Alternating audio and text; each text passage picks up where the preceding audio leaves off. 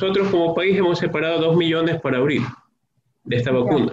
¿Sí? De- sí, hemos ¿De separado. Pfizer? Pfizer, sí, Pfizer Biotech.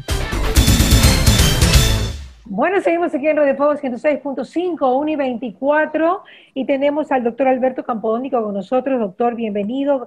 Él es uno de los más activos doctores en relación al COVID desde que empezó la pandemia, no solamente pues entrevistas y en su accionar radio, en diario, perdón, sino también ayudando a pues campesinos a poder tener su kit de, digamos, de medicamentos para salvar vidas. Y yo creo que usted lo hizo muy bien, doctor. ¿Cómo fue esa obra social que usted llevó a cabo que siempre me llamó la atención? Hablamos poquito de esto porque quiero eh, adentrarme en el tema de la vacuna de Pfizer, porque quiero pues eh, conocer cuáles han sido los estudios, de qué forma se ha aplicado, efectos cola- colaterales, aprobación y luego distribución de la vacuna. Cuénteme cómo fue su obra social y qué daban esos medicamentos.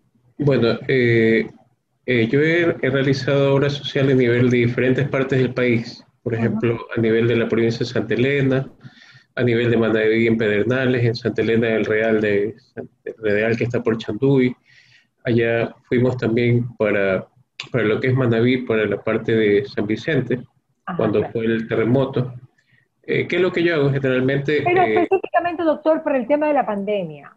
El ah, tema ya, de la pandemia, ¿qué fue lo que usted pasó, qué fue lo que pasó? Porque no vimos fallecimientos eh, mayoritariamente en campesinos, ¿no? Pareciera que, Claro. bueno, como están aislados, como no Eh, hay, sí. como ellos no tienen, digamos, aglomeración de gente, pues el virus no podía saltar por ahí, ¿no? Claro, lo, que- lo que hicimos fue, bueno, lo, lo que realmente se hizo fue hacer un kit de, de ciertos medicamentos, Ujú. entre estos la ivermectina, eh, el mutose que me donaron, y, y aparte de eso se hizo también de, en algunos de la hidroxicloroquina y otros el colufaz y paracetamol. Entonces, eh, esos kits se distribuyó en muchas familias a nivel de Manaví, de Tosagua, otros fueron de Chone, otros fueron también a nivel de Vinces, a nivel de, de- de localidades pequeñas. Y los resultados Eh, fueron favorables, doctor. Sí, le cuento que mucha gente se, no se enfermó y se controló bastante en, lo- en las pequeñas áreas rurales. Y eso, y eso de ahí yo eh, pedí a varios médicos amigos que lo replicaran y lo, y lo hicieron de tal manera,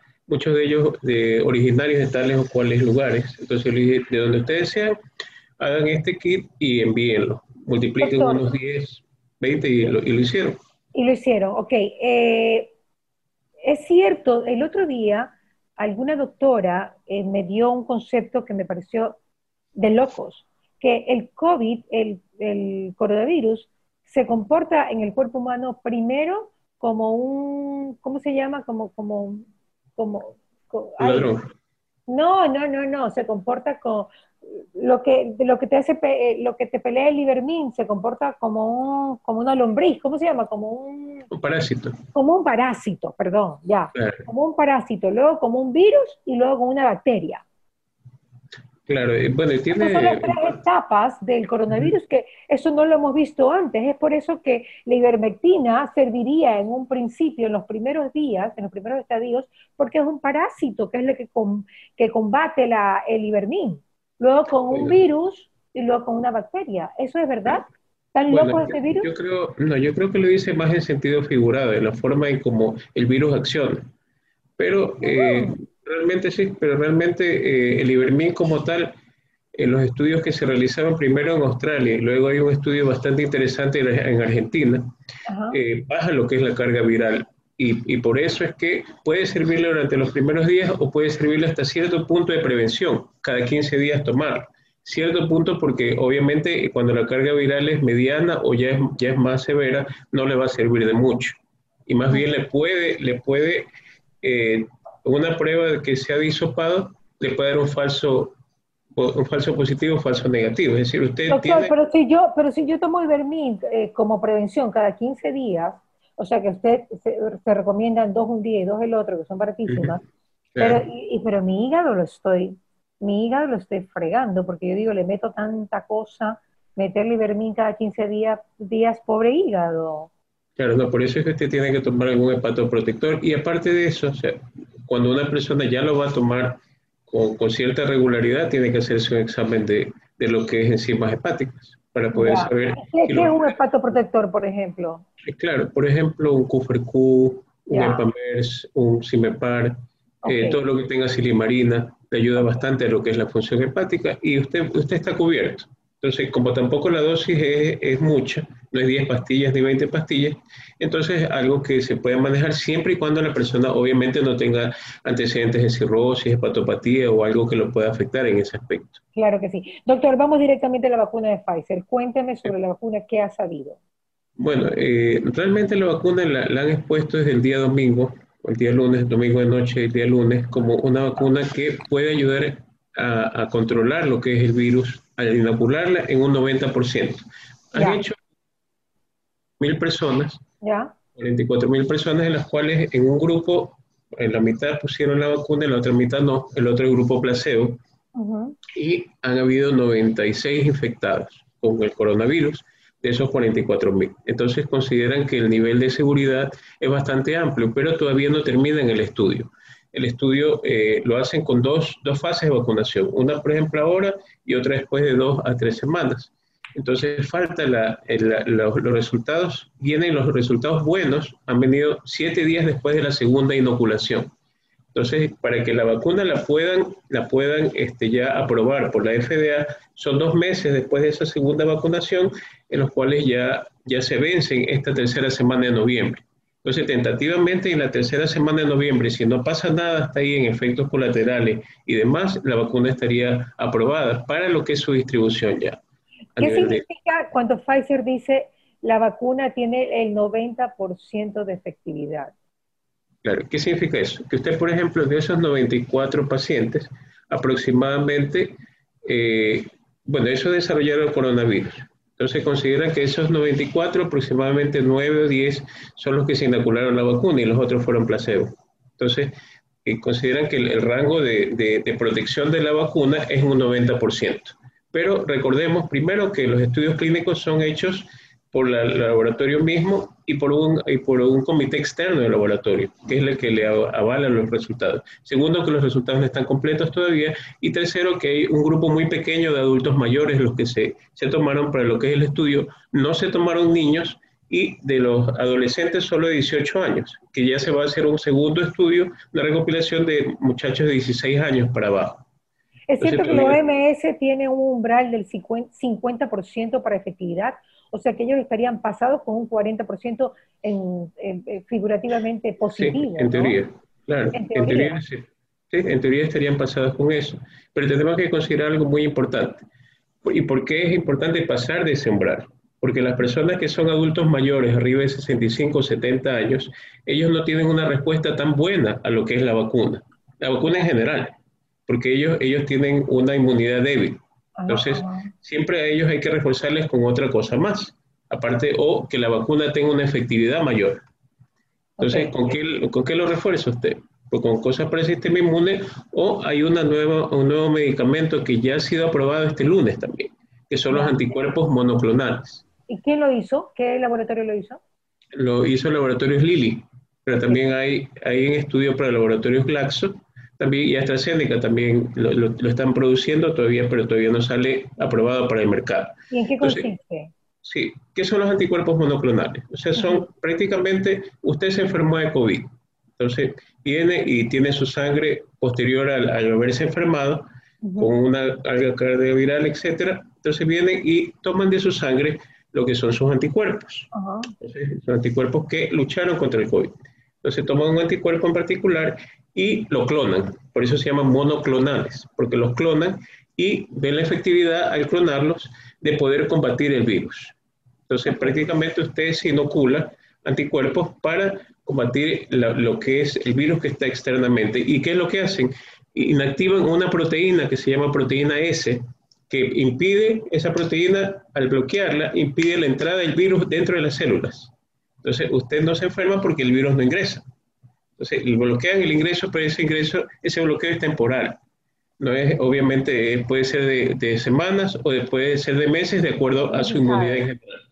Entonces, pero ayuda a quién? Al personal sanitario, le ayuda a los adultos mayores que están en los, en los ancianatos y puede, puede también ayudar a lo que es la vacuna, de, por ejemplo, la vacuna que se coloca en personas adultos mayores. Porque esta vacuna de Pfizer tiene una cuestión muy interesante, que es un nuevo mecanismo de producción de vacunas. Lo hacen a través del RNA mensajero. ¿Qué significa esto?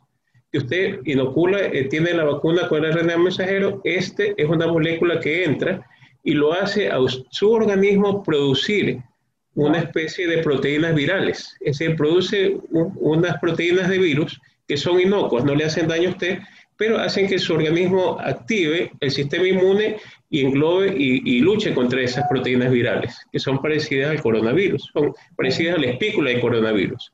En otras palabras, entonces ya lo reconoció y luchó sin hacerle daño. Entonces, en una segunda instancia que ya viene el coronavirus, eh, ya prácticamente su organismo, su sistema inmune está adaptado a ya reconocer el coronavirus y poderlo combatir inmediatamente. Ya, pero, ya, pero eso es un procedimiento que pareciera no es tan fácil, o sea, no se lo puede hacer en cualquier hospital. No, ese, esa es la vacuna como está fabricada, la de Pfizer. Y en cambio los, anticuerpos, ya, los, anticuerpos monoclonales. Ah, no, por supuesto, son hechos en laboratorio, porque toma usted la sangre y, y clona los anticuerpos o sea, lo, replica. Y esos anticuerpos tienen que ser lo suficientemente válidos. Tanto es así que a veces usted con un solo anticuerpo no es suficiente, sino que tiene que hacer mezcla con dos anticuerpos. Pero a eso voy, doctor. Y eso no puede ser en cualquier hospital. Tiene que ser un hospital que tenga un laboratorio, tecnólogos especializados, científicos. O sea, lo vemos muy lejos. dígame algo que lo podemos palpar, doctor. ¿Qué pasa con, con Pfizer? ¿Tendremos la noticia definitiva a finales de noviembre? de cómo funcionó para ancianos y para niños y para todos? Exactamente, porque ya está el estudio ya casi listo de los de 65 años y de los de menores de 18 años. Y aquí hay una cuestión muy puntual. Están listos para sacar al mercado 50 millones de dosis. Es decir, 40 millones serían para una dosis inicial y una segunda dosis inicial de 20 millones de personas en Estados Unidos. Y luego, en 2021, están preparados para, para sacar 1.300 millones de vacunas a nivel mundial, teniendo ya la aprobación. Es decir, una quinta, quinta parte o sexta parte de la población mundial. Y, y, es lo que vamos. Nosotros como país hemos separado 2 millones para abril de esta vacuna. ¿Sí?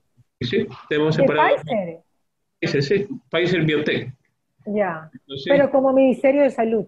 Como Ministerio de Salud. Pero supuestamente pues, habían separado la de AstraZeneca. También han separado la de AstraZeneca también. Otro, otro tantos millones de AstraZeneca y así tienen como cuatro vacunas separadas.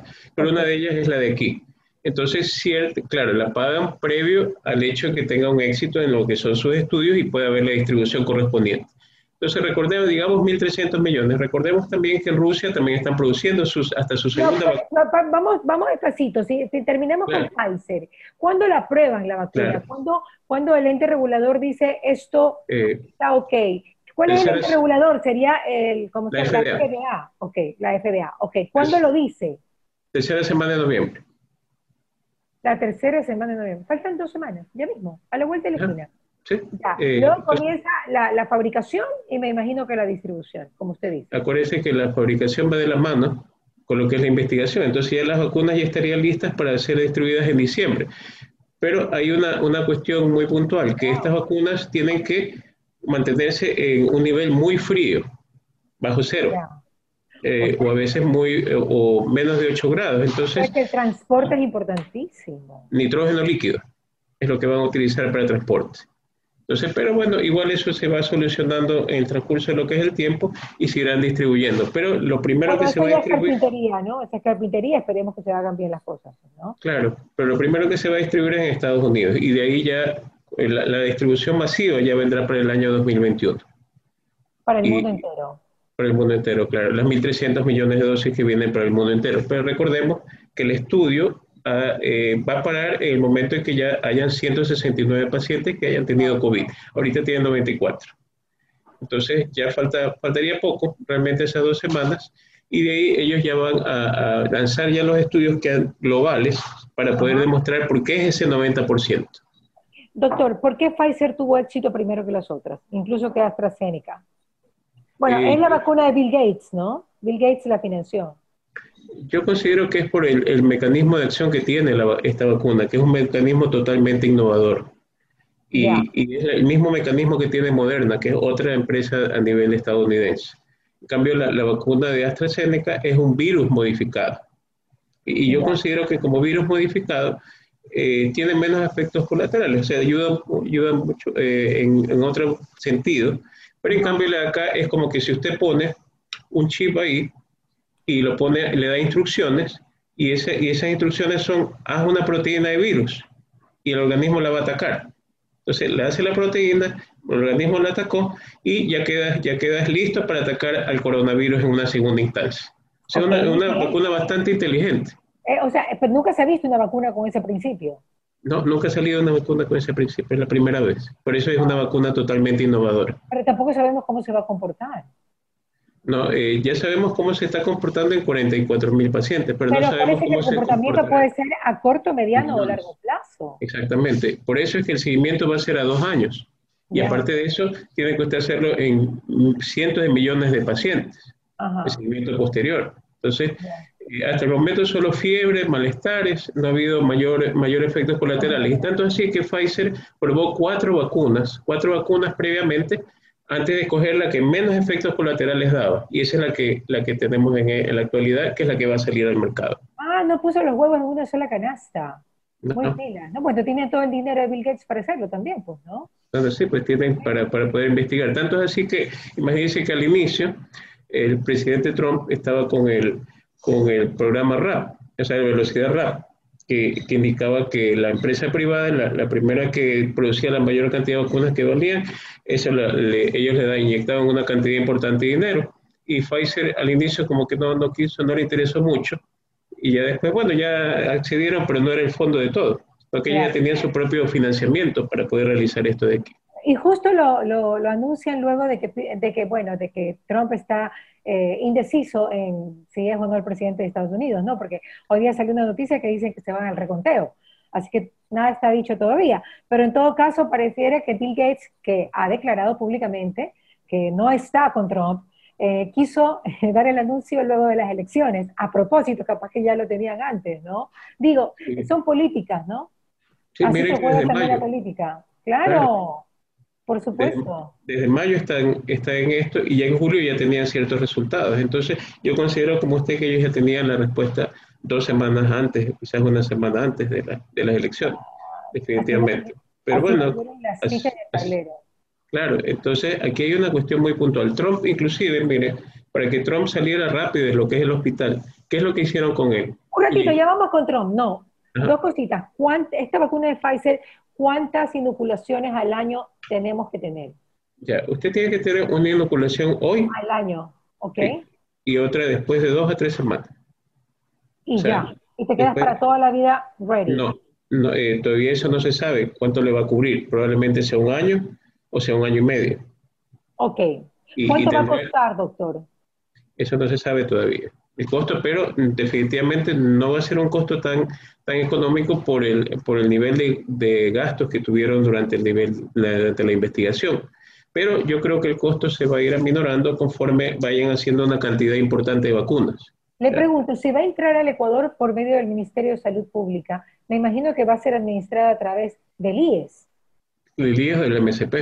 O del Ministerio de Salud Pública. Claro, Entonces, cómo las personas que no están afiliadas se van a vacunar. Me imagino que por el Ministerio de Salud Pública, ¿no? Claro, por el Ministerio de Salud Pública. Eh, el Ministerio de Salud Pública es el ente regidor y es el que irá eh, colocando las vacunas de acuerdo a lo que es necesidad, grupos prioritarios, lo que es este, pacientes de, tercera edad, las personas más vulnerables y después irá a la población en general que no se ha infectado y después a los que ya se han infectado.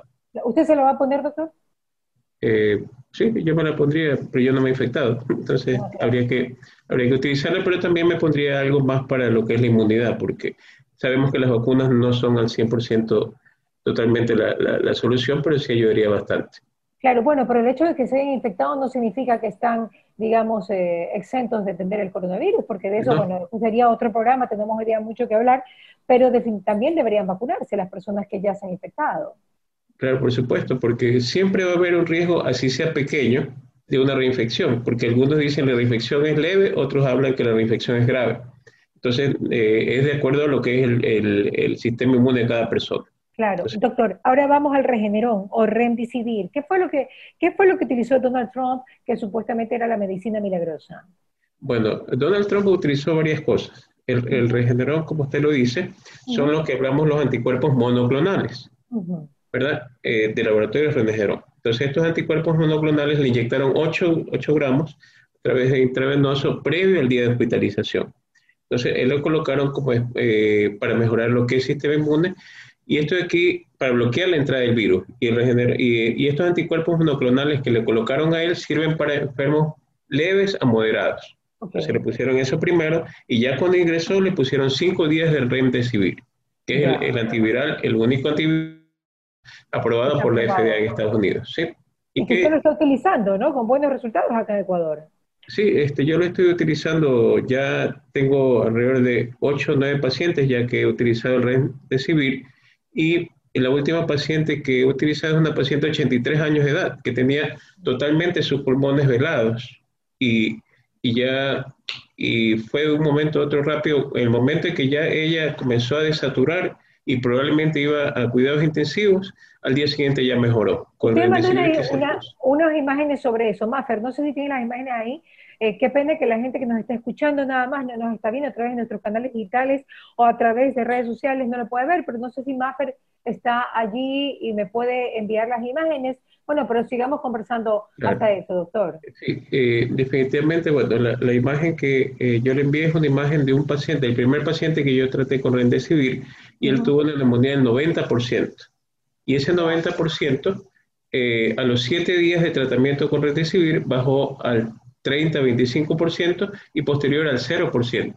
Y el paciente actualmente no tiene ningún tipo de complicación ni ningún tipo de secuela pulmonar. No tiene fibrosis, no tiene absolutamente nada en los pulmones. Es decir, tuvo una recuperación completa. De ahí he tratado a algunos adultos mayores con Remdesivir y todos le ha ido bastante bien. Claro, obviamente con el protocolo completo, o sea, con toda la otra medicación que, que debe de colocarse, es decir, el atembra, lo que es el, el ivermectin los corticoides para desinflamar, es decir, todo el protocolo completo, más lo que es el Remdesivir. Y yo, utilizo también lo que son las, el tratamiento que se utiliza en, en MediBlue, sino que este tratamiento, en vez de ser intramuscular como se lo usa en MediBlue y la vitamina C inmunológica, yo lo utilizo en forma intravenosa. Y eso me evita que en muchos pacientes no se lleguen a intubar. Es decir, mejora lo que es su sistema inmune y aparte de eso, ejerce un efecto antiinflamatorio en el COVID. Y eso, y eso hace que el paciente que está ya con niveles muy elevados, por ejemplo, de ferritina, de D, de LDH, inflamatorios muy elevados, comience a bajarlos y el paciente comience a sentirse mejor, la saturación mejora también y se evita lo que es la colocación de tubo. Ya solo se intuba cuando un paciente ya no queda otra opción, porque en la intubación usted sabe que un 50% usted puede salir y un 50% no. Entonces, eh, es altísimo el nivel, ¿no? Claro, sí. al inicio de la pandemia teníamos eh, los pacientes de UCI, usted tenía un 70-80% de UCI. Ahora yo considero que ha bajado bastante, digamos un 20-30%, pero eh, cuando ya entra un paciente en intubación, si usted, no, si usted tiene enfermedades colaterales como la diabetes u otras, es más complicada. Puede salir de esos 10 días, porque cualquier cosa se puede complicar. ¿Cómo está el comportamiento de, del virus en Guayaquil, doctor? Bueno, eh, lo que yo he visto en estos últimos días, o en el último mes, es el hecho de que en un, solo mes, de, octubre a noviembre, tuvimos dos feriados, y dos feriados bastante importantes, en los cuales en el segundo hubo desplazamiento a lo largo de todo el país, desplazamiento libre, en primer lugar. En segundo lugar, 27, 27 eh, cementerios abiertos. Y también hubieron playas abiertas. Ciudades, de otras ciudades, claro. Sí, de otras ciudades. Y hubieron playas abiertas también con comedores abiertos, algunas con restricción y otras sin restricción.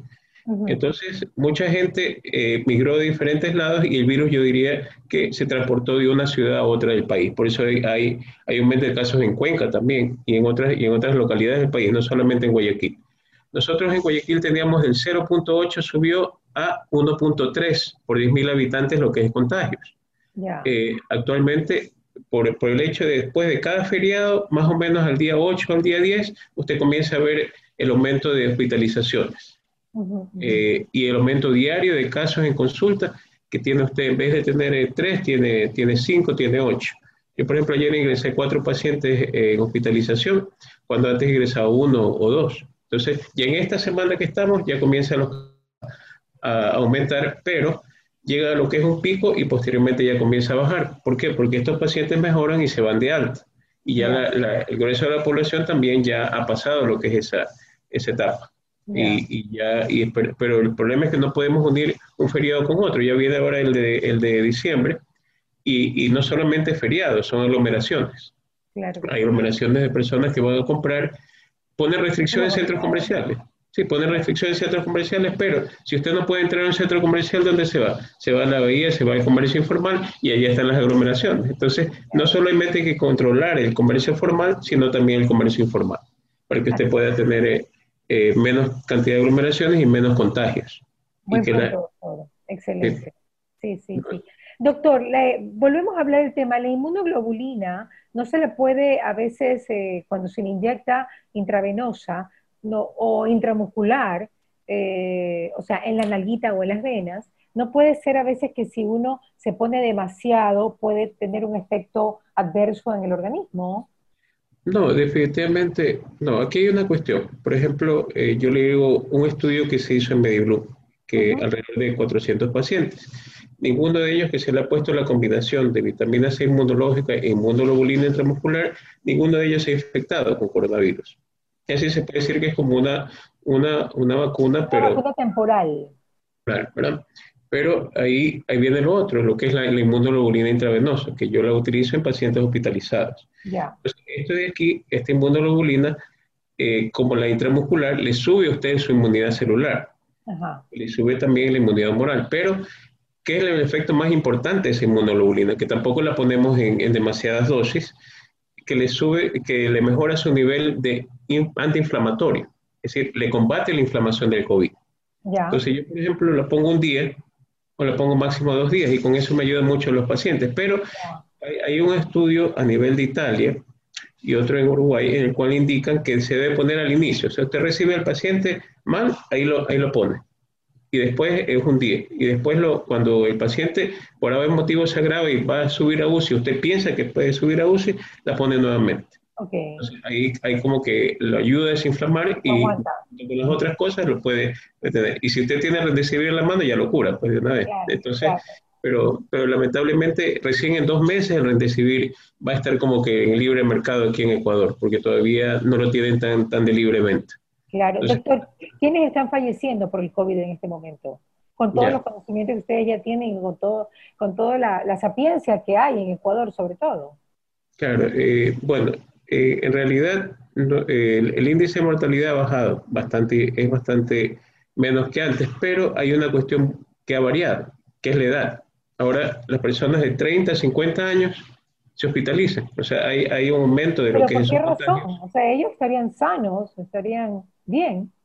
Claro, pero se hospitalizan las personas en esa edad que tienen sobrepeso importante, o que tienen comorbilidades, son diabéticos, por ejemplo ellos se hospitalicen. Entonces, de ahí el segundo grupo etario que, que, tiene mayores contagios es de 50 a 65 años y el tercero es de 65 en adelante.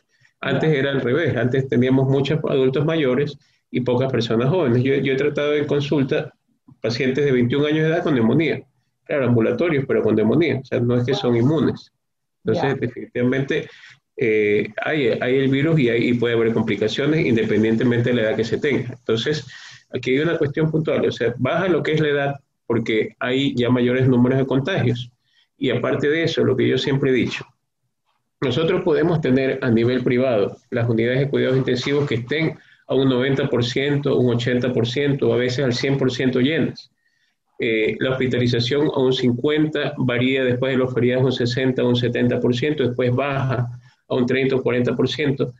Pero el, el, asunto es muy puntual, que los contagios, eh, o sea, no, no, sirve de mucho el, ampliar la capacidad operativa de cuidados intensivos en un país, sino aumentar los diagnósticos. Es decir, usted puede invertir en 3 millones de hisopados eh, y le va a ayudar mucho a testear a la población. Y usted sabrá, bueno, este es, esta población de aquí es positivo y esta población es negativo. Entonces, dará usted el tratamiento que debe de dar a las personas así. Pero claro, eso lo hicieron en Corea del, del, Norte, en Corea del Sur.